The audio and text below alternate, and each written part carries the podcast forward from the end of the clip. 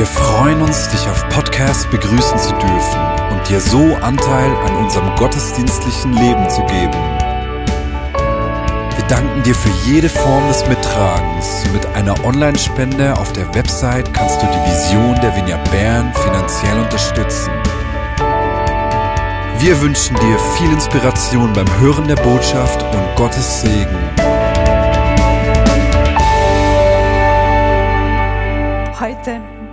Wollen wir uns zusammen Gedanken machen über großartige Menschen, über dich und mich und über großartige Menschen, die es noch werden dürfen.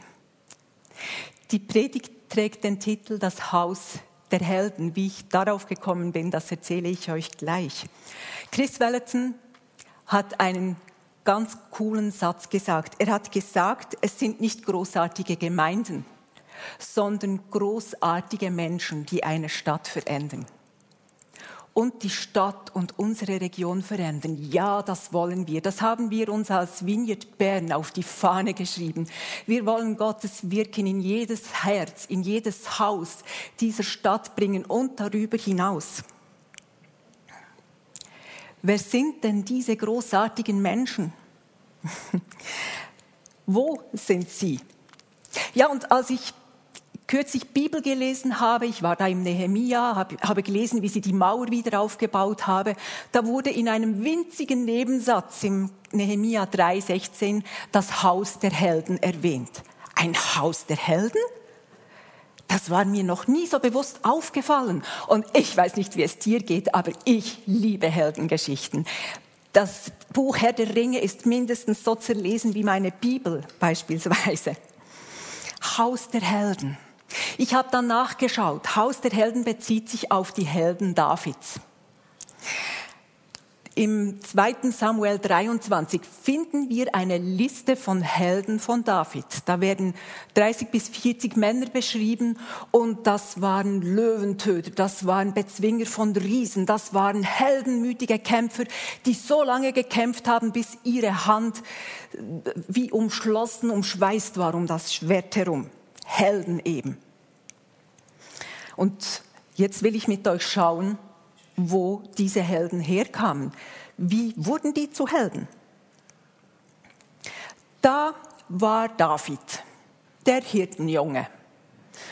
Einfach im Hintergrund, unbemerkt von der Welt, hat er seine Schafe gehütet, hat zwischendurch mal einen Bären getötet, hat seine Liebeslieder gesungen für seinen Gott. Mann, war der leidenschaftlich.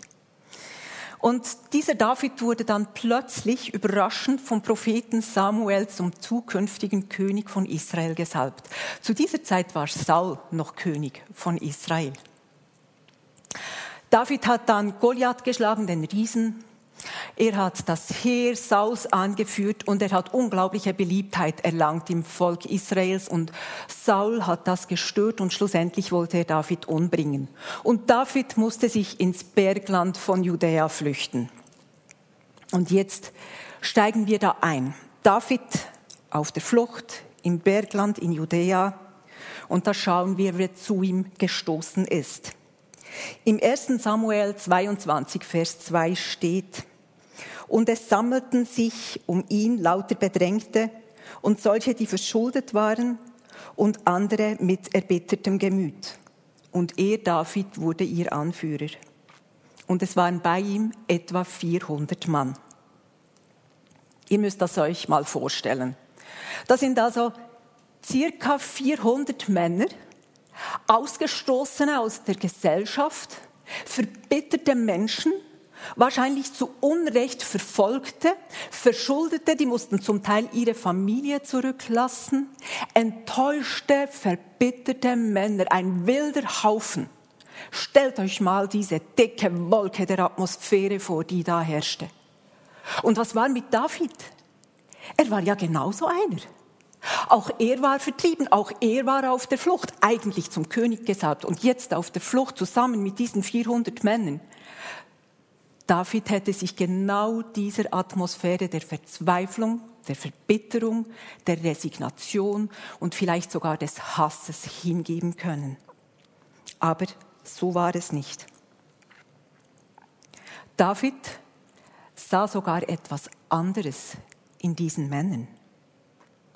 Schließlich wurden es ja später seine Helden. Wie konnte David bloß anders sehen und anders denken über die Situation und über diesen Scherbenhaufen der Gesellschaft, mit dem er da in der Höhle saß? Es gibt zwei Dinge, die ich an David beobachte, die den Unterschied ausgemacht haben. David hatte ein unglaublich starkes Gottvertrauen. Er wusste, mein Gott ist gut und er ist für mich. Und als zweiter Punkt, David hatte ein gesundes Selbstvertrauen. Er wusste, ich bin ein Geliebter Gottes. David hat sich dieser schlimmen Stimmung nicht hingegeben. Er hat sich nicht dieser Verzweiflung hingegeben. Ich habe heute Morgen einen Psalm gelesen und der hat dann die Predigt ziemlich verändert. Ich bin jetzt am Improvisieren. Und dieser Psalm hat David genau zu dieser Zeit geschrieben.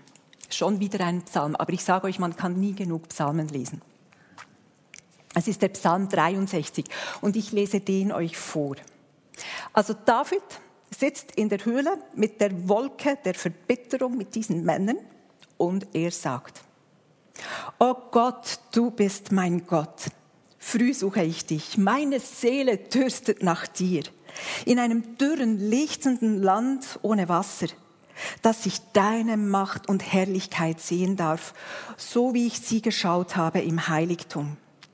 Denn deine Gnade ist besser als Leben, meine Lippen sollen dich rühmen. So will ich dich loben mein Leben lang in deinem Namen meine Hände aufheben. Meine Seele wird satt wie von Fett und Mark und mit jauchzenden Lippen lobt dich mein Mund. Wenn ich an dich gedenke auf meinem Lager in den Nachtwachen, wenn ich nachsinne über dich, denn du bist meine Hilfe geworden und ich juble unter dem Schatten deiner Flügel. An dir hängt meine Seele, deine Rechte hält mich aufrecht. Wir sehen hier, mitten in der Verzweiflung, auf der Flucht, in der Höhle, macht David das, was er schon immer gemacht hat. Er betet Gott an. Er sucht diese Gegenwart Gottes. Er lässt sein Herz weich bleiben in dieser Gegenwart Gottes. Er nimmt die Gedanken Gottes auf in seine Gedanken. Und so hat Bitterkeit und Hass und Opfergedanken und die Gedanken der Wertlosigkeit, all das, was die Männer da plagen, hat kein Recht an David. David hat Atmosphäre gemacht. Er hat sich nicht der Atmosphäre hingegeben. Und genau in dieser Atmosphäre, wo David gesagt hat, und hier mitten in der Höhle lobe ich deinen Namen, mein Gott. Hier mitten in dieser Höhle denke ich daran, wie gut du bist, dass du mir schon immer geholfen hast. Hier mitten in dieser Höhle zusammen mit diesen Männern hänge ich mich an dich und ich weiß, du bringst Rettung. Und da begann sich die Atmosphäre zu wenden.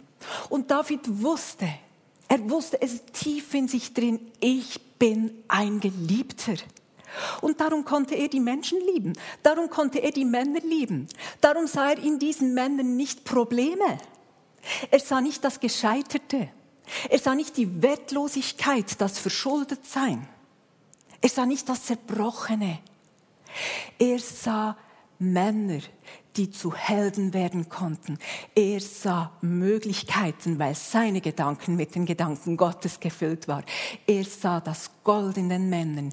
Er sah die Würde in diesen Männern, die Königswürde, die auch er in seinem Herzen trug.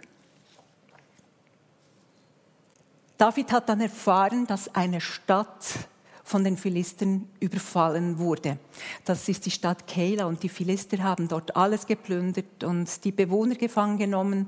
David ging damit zu Gott mit diesem Leid und er hat gefragt, was soll ich tun? Und Gott hat gesagt, David, komm, rette diese Stadt, befreie diese Stadt. David ging dann zu seinen Männern und hat gesagt, hey Jungs, wir befreien mal kurz diese Stadt Keilah. Und die Männer haben gesagt, oh du mein Schreck, nein, bloß nicht. David, wir fürchten uns ja schon hier in der Höhle. Und jetzt sollen wir gehen und eine Schlacht führen gegen die übermächtigen Philister. Was hättest du gemacht als Anführer einer solchen ängstlichen, schwächlichen, feigen Schar von Männern, die zitternd vor dir stehen? Hättest du die beste Motivationsansprache deines Lebens gehalten? Hättest du sie am Ehrgefühl gepackt und gesagt, hey, klemm mal deine Backen zusammen, folge mir nach? Oder hättest du sie ausgelacht und nach Hause geschickt? Was tut David? David geht noch einmal zu Gott und er tut es nicht für sich, er tut es für diese Männer. Er geht zu Gott und fragt, Gott, sollen wir nach Keilah gehen? Bist du mit uns? Und Gott sagt, ja, geht. Und da stellt David seinen Mut, sein Gottesvertrauen und sein Selbstvertrauen diesen Männern, diesem Abschaum der Gesellschaft, diesen zerbrochenen Männern stellt er zur Verfügung. Und zusammen gehen sie nach Keilah und sie schlagen die Philister und sie bringen reiche Beute heim und sie befreien die Bewohner von Keilah. Ihr müsst euch vorstellen, wie sich die Atmosphäre verändert hat an diesem Abend am Lagerfeuer in der Höhle. Da wurde gesungen, da wurde gefeiert, da wurden Heldengeschichten erzählt, God Stories. Und da begann die Wende, da wurden langsam aus diesen verzweifelten Männern wurden Helden geboren. Es geht dann weiter, ihr kennt die Geschichte. Sie überraschen Saul in einer Höhle, als er ein dringendes Geschäft verrichten muss. Und David bringt diesen Saul eben nicht um. Und Davids Männer sehen, der benimmt sich wie ein König. Also wir als Opfer, wir würden doch diesen Saul jetzt einfach mal um die Ecke bringen. Aber David sagt, nein, ich lege meine Hand nicht an einen Gesalbten des Herrn.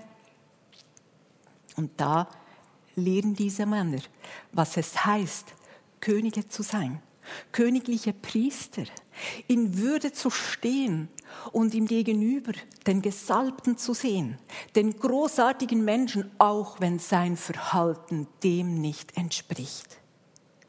Und ihr Lieben, das ist das, was ich mir wünsche. Das, wofür ich bete, wofür wir in der Leitung gehen, in der Vineyard Bern. Wir wollen ein Haus sein, wo zerbrochene Menschen zu Helden werden dürfen, wo zerbrochene Menschen entdecken dürfen, dass sie nicht wertlos sind, sondern dass sie voller Wert sind, weil Gott gute Gedanken über sie hat. Und weil wir gefüllt sind von dieser Liebe, du und dich, können wir gute Gedanken haben über diesen Menschen. Und das wird Menschen verändern. Sie können groß, großartig werden in diesem Bewusstsein, dass hier Gott angebetet wird, dass es hier etwas Größeres gibt als die Welt, die sagt Erfolg, Leistung, Besitz und das hast du alles nichts. Darum bist du niemand. Bei uns ist es anders. Im 1. Petrus 2.9 steht, aber ihr seid anders. Denn ihr seid ein auserwähltes Volk. Ihr seid eine königliche Priesterschaft. Gottes heiliges Volk. Sein persönliches Eigentum. So seid ihr ein lebendiges Beispiel für die Güte Gottes. Denn er hat euch, er hat dich und mich aus der Finsternis in sein wunderbares Licht gerufen.